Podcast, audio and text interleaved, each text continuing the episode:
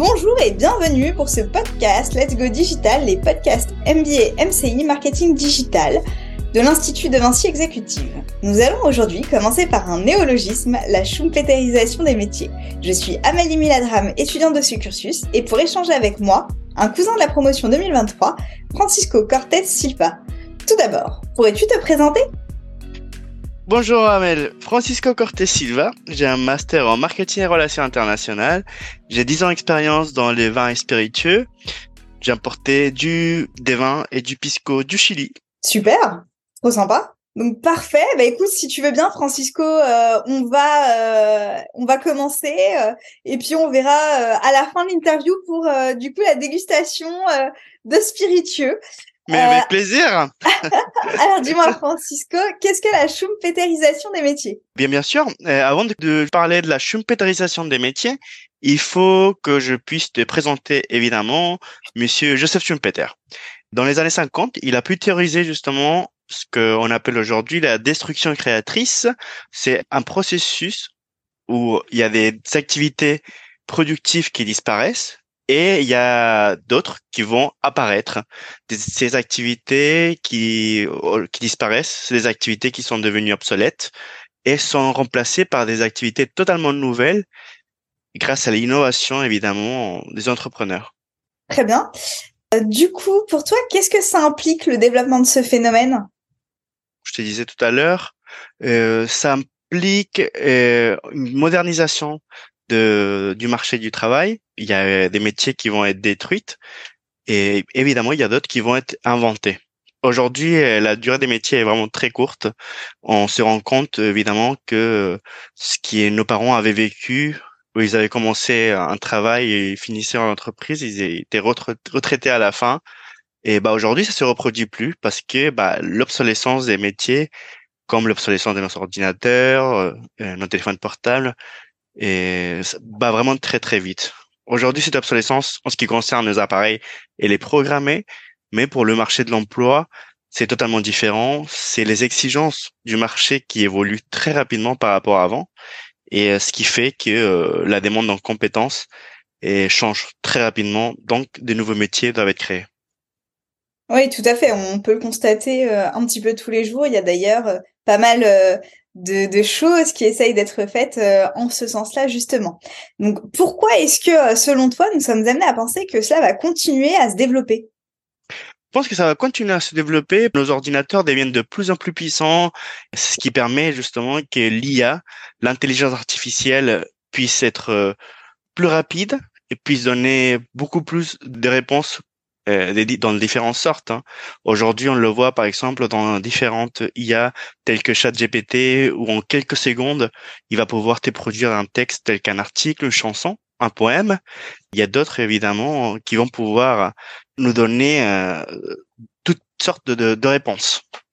Est-ce que tu fais partie euh, de ces détracteurs qui pensent du coup que ChatGPT va créer la fin, la fin de certains métiers ou pas? Qu'est-ce que tu en penses, toi, personnellement? Je pense pas vraiment que ça va créer la fin de certains, certains métiers. C'est des métiers qui vont évidemment arriver à maturité, mais pas à cause de ChatGPT. Mais d'autres, évidemment, vont, vont être euh, inventés. Ces, ces métiers-là, les nouvelles qui seront inventées, vont pouvoir apporter chacune euh, une valeur ajoutée différente qui n'existe pas auparavant. Ouais, je suis assez d'accord avec toi. Euh, du coup, euh, belle transition, Francisco. Euh, Qu'est-ce qui nous amène à dire justement que la majorité des, métiers de 2030 n'existent pas encore? Bah, c'est pas moi qui le dis, c'est plutôt des études qui le montrent.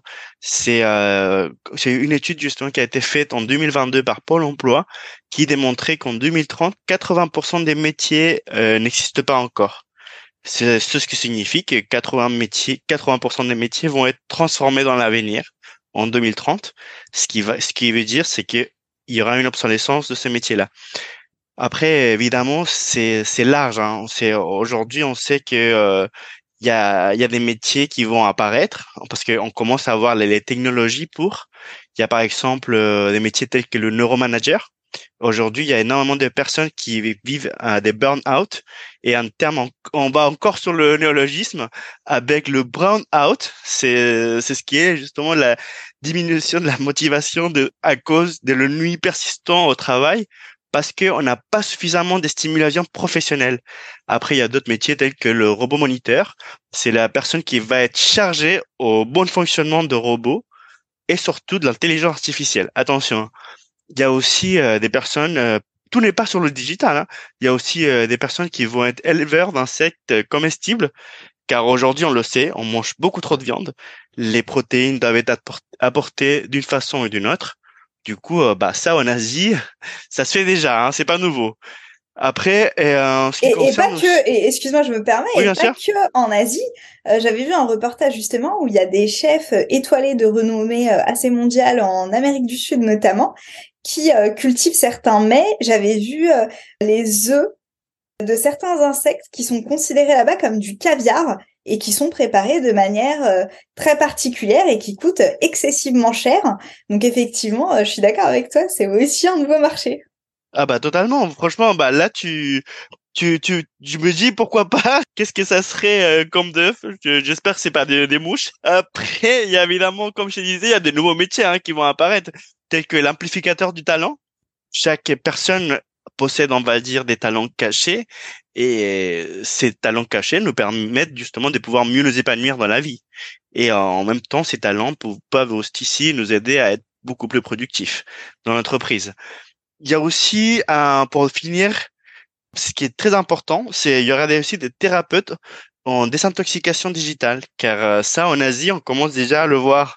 Il y a déjà des spécialistes qui sont spécialisés dans tout ce qui est la, la désintoxication digitale, car les personnes ne se rencontrent plus. Ils parlent que sur euh, bah, sur leur téléphone portable. Hein. C'est euh, là, je vais te donner juste un chiffre qui est vraiment flagrant. Et euh, en 2017, on consultait 50 fois par jour notre téléphone. Aujourd'hui, en 2023, chaque personne le consulte en moyenne 65 fois par jour, ce qui est énorme. Hein. Ouais, tout à fait. Effectivement, c'est assez impressionnant.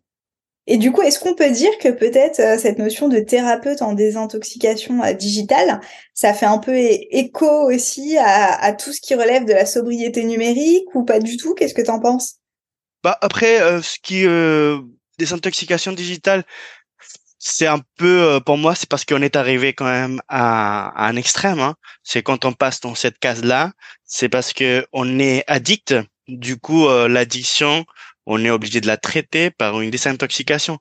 Donc, je pense que c'est c'est dommage d'en arriver là. Hein. Ah, Parce qu'il y a il y a il y a évidemment il y a personnes qui des personnes qui restent beaucoup trop longtemps dans sur leur téléphone, alors que la vraie vie elle continue à, être là quoi. Bien sûr. Alors, du coup, euh, qu'est-ce qui fait que toi, tu t'intéresses à ce phénomène? Moi, je suis né dans, au Chili et je me rappelle que mon premier ordinateur avait 4 gigas. Et euh, au Chili, justement, euh, ce qui était pour moi énorme, et nous, on se transformait, transférait les informations grâce à des disquettes. Ouais. Et, euh, je sais pas si tu te rends compte. si, si, j'ai connu les disquettes aussi. bah oui.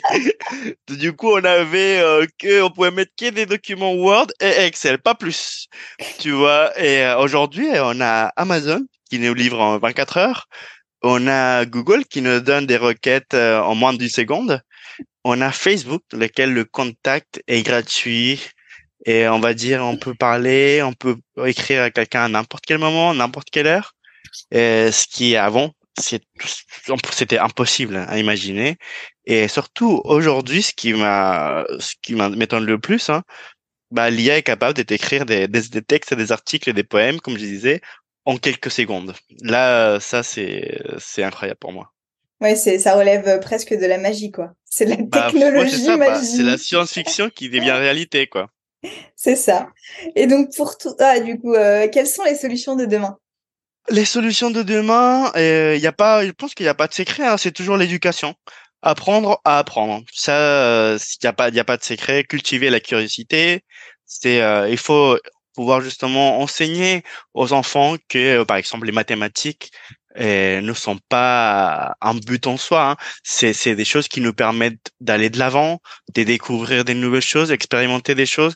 Aujourd'hui, euh, quand on nous enseigne, on nous enseigne des, des, on va dire, des matières telles que la physique, la chimie, on nous apprend plutôt un programme. On nous, on nous montre pas en fait toutes les possibilités qui qu'il y a dans ces domaines. Donc euh, on peut on peut les exploiter et il faut pas se dire bah si je vais apprendre les maths parce que je veux un bon métier demain.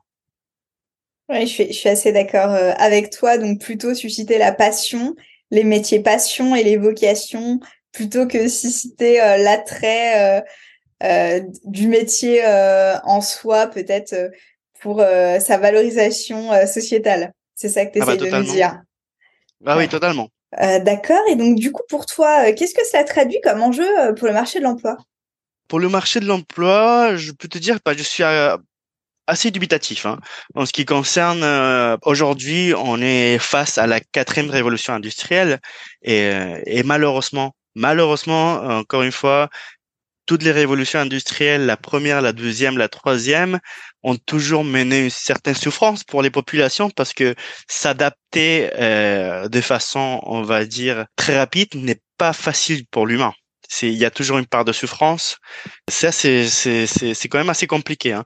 Mais euh, même si aujourd'hui euh, on est dans un système qui va être plutôt assez développé dans le monde entier, on n'arrive pas à pouvoir euh, rendre cette transition plus douce. Mais il faut qu'on trouve le moyen, il faut qu'on trouve le moyen de pouvoir faire que ces transitions-là puissent être plus faciles et que un maximum de personnes puissent monter dans le train de la digitalisation. de la digitalisation, ouais, tout à fait. Bah, ça, fait écho en fait avec des propos qu'on a pu entendre de euh, Frédéric Cavazza qui nous disait effectivement que bah, un tiers de la population n'est pas euh, préparé à cette transformation justement euh, digitale et que il y a 20 millions de, Français bah, qui sont un peu perdus. Donc effectivement, le sujet est très bien choisi, ça soulève des interrogations. Et du coup, j'en profite pour pour ramener la prochaine question, pour toi, qu'est-ce que chaque travailleur doit mettre en place justement pour s'y préparer? Je pense qu'en fait, chaque travailleur et chaque personne doit mettre aussi de son côté, hein, dans le sens qu'on doit s'obliger à se former, on doit s'obliger aussi à faire une veille, à se dire quels sont les métiers de demain qui vont être encore là, quels sont les métiers de demain qui se mêle avec ma passion, avec ce que j'aime. Euh, quels sont les métiers de demain qui vont m'apporter une satisfaction Je pense que évidemment, tous les métiers de demain vont apporter euh, de la passion. Il faut pas penser non plus qu'il y a que le, il y a que le digital et c'est l'avenir. Non, bah tout à l'heure on le voyait avec les insectes, hein, et mais il y a aussi des fermes verticales qui qui vont exister comme par exemple à Singapour, il y en a déjà où les personnes euh, dans les villes cultivent les tomates, les laitues. Ça va arriver aussi dans les villes en Europe. Et ça sera des nouveaux métiers. Ouais. fermes verticales. Tout à fait. C'est vrai que ça fait rêver de se dire qu'on peut, euh, voilà, euh, aller à la ferme verticale et puis avoir ses produits frais directement. Puis ça fait sens aussi avec avec l'époque où c'est vrai qu'on a envie de plus en plus de prendre soin de soi et de, et de vivre malgré tout raisonnablement, malgré toute ah bah cette vitesse. Je suis d'accord. Et du coup, euh, toi, tu penses que peut-être l'emploi traditionnel, il est menacé? L'emploi traditionnel, je pense que non, il n'est pas menacé. Il va avoir, il va y avoir des, des, des certaines métamorphoses dans à cet emploi. Mais il va il va, il va devoir s'adapter comme l'a fait comme l'a fait Uber hein, et les taxis je veux dire avec Uber justement. Et il y a y a des métamorphoses qui qui vont subir hein, ces emplois mais qui ne vont pas totalement disparaître. C'est juste des changements dans lesquels euh, vont permettre de perdurer dans l'avenir grâce à la technologie. D'accord Ouais, tout à fait. Du coup, euh, si tu avais un conseil à donner aux futures générations, quel serait-il? Aujourd'hui, je pense que les mentalités, euh, elles doivent changer. Il faut, évidemment, comme je te disais tout à l'heure, hein, il faut se former tout au long de sa vie. Il faut pas du tout attendre non plus à ce qu'on nous répète aussi malheureusement à l'école ou même certains parents. Par exemple, il faut décrocher un CDI. Non, je pense qu'il euh, faut pas penser au CDI comme seule option. Il faut pouvoir aussi entreprendre, créer des entreprises, se lancer. Si ça fonctionne pas, c'est pas grave. Bah, l'échec, ça fait partie de la vie. C'est juste que malheureusement en France, euh, bah, l'échec est encore mal vu. Et il faut faire, il faut vraiment être euh, fier de ces échecs. Hein. Plus important, bah pour moi en tout, cas, ce qui me fait sens et dans la vie de tous les jours, hein, ce qui disait Winston Churchill, le succès consiste à aller d'échec en échec sans jamais perdre son enthousiasme. Et chaque personne doit se garder ça à la tête et pouvoir l'appliquer dans la vie hein, de tous les jours. je suis assez d'accord. Merci euh, Francisco euh, bah, merci à toi, euh, ce sujet et puis merci de terminer sur cette belle citation qui nous fera tous réfléchir. Voilà, merci à toi. Merci, au revoir Francisco. au revoir Amel.